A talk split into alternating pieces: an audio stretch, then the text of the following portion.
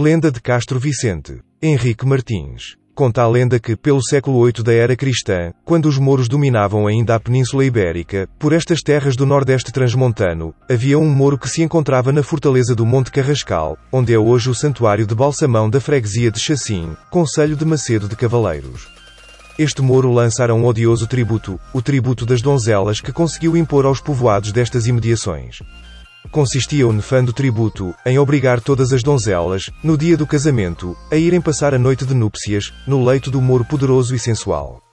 Aconteceu que uma formosa donzela de Castro foi pretendida pelo filho do chefe dos Cavaleiros das Esporas Doiradas de Alfândega da Fé. A jovem honesta e digna recusava-se ao casamento, para não se sujeitar ao tributo das donzelas que o infame moro do Monte Carrascal exigia.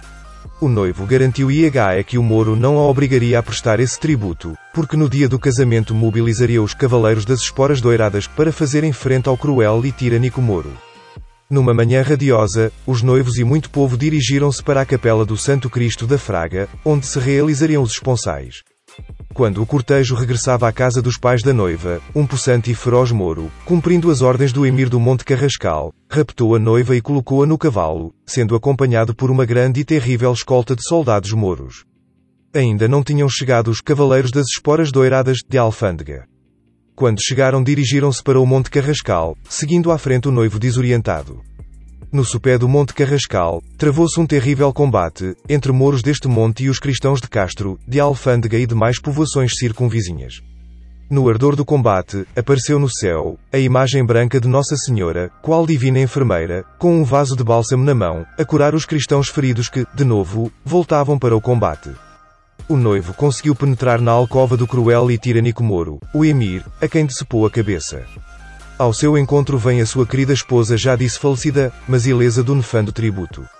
Deste acontecimento resultou o nome de Castro Vicente, em documentos antigos aparece com a designação de VENCENTE, pela vitória alcançada, Alfândega, nome de origem árabe, Alfandag, recebeu o nome de Alfândega da Fé. A chacina dos mouros deu o nome a Chacim. Diz a tradição que a capela mor do actual santuário de Balsemão fora uma antiga mesquita de Mouros, assim como o santuário do Santo Cristo da Fraga de Castro Vicente sobranceiro ao Rio Sabor, fora também uma mesquita de Mouros que tinha sido conquistada pelos cristãos, na época histórica da Reconquista, e onde se tinha realizado o casamento da donzela de que nos fala a lenda de Castro Vicente. Lenda de Castro Vicente. Henrique Martins